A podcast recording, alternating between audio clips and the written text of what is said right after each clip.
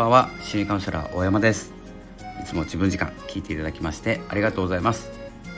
えー、自分時間というのは自分らしさ自分を過ごすということをテーマに毎日配信しております。よろしくお願いします。ということで、えー、今日のお話なんですけれどもえっ、ー、とですね話し方とかおは、えー、り方伝え方ですね。これですねあのさっき思ったんですけどファッションと一緒じゃないかなって思いました。喋り方と自分の喋り方と、えー、ファッション。自分のファッション。えっ、ー、と見ていて可愛い服とかかっこいい服とか、えー、いつもですねスーツとか着てる方は別として、まあ、制服とかあると別としてですね。制服っていうのはその会社の話し方喋り方ルールですね。そういうものと似ていて、えー、この話し方を誰かに学ぶとか教えてもらう時にファッションと置き換えてファッションに置き換えてみると分かりやすいんですけどファッションのことって人に聞かないじゃないですか。で自分でいいなって思ってかっこいいかわいいって思って買うじゃないですか。で自分に似合う似合わないって今度出てきますよね。すごくいい服なんだけど可愛い服なんだけど自分に似合うかなっていうのが喋り方もあるんですよ。すごくいい喋り方をしているというかかっこいいとか聞きやすい。いろんな喋り方あります伝え方には。で発声もそうですけれども発声とかも含めて、えー、自分に似合う喋り方なのかっていうことを考えるとその喋り方は誰にでも合うわけじゃないです。誰でもですねアナウンサーさんのように綺麗に喋ればあのよく聞こえるとかですねわけじゃない気がします。まあ、一概には言えませんけれども。なので、えー、自分の喋り方になります。最終的に。もうこれ結論です。あのどんなにいい服とかって思ってても自分に似合わなかったらいらないと一緒で自分の好きな服最終的に着るんですよ。で部屋着とかの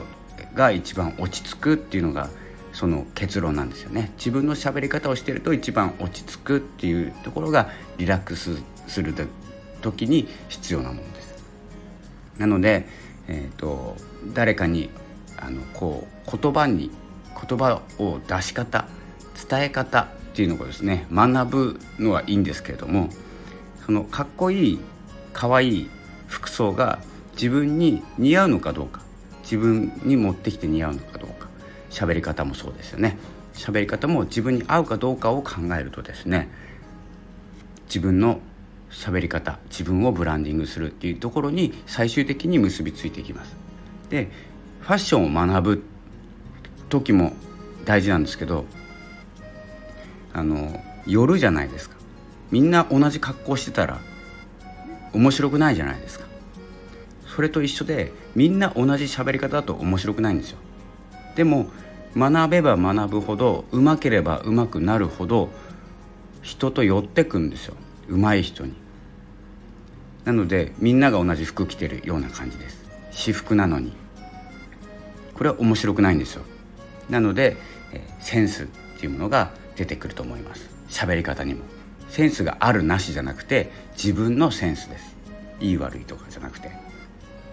そんな感じでですね今日はですね、えーとお話しすることを学ぶのはいいんですけれども自分のセンスとかえ自分の落ち着く格好、えスタイルですねファッション、えそれをですね考えて重ね合わせていくとどんなことを学べばいいのかこれは学んでも自分に似合うかどうかわからないやってみたけど似合わなかったっていう時には戻るべきですねっていうお話でした。ということで、えー、配信者さん向けになってしまったんですけれどもこれはですねあのどんなことを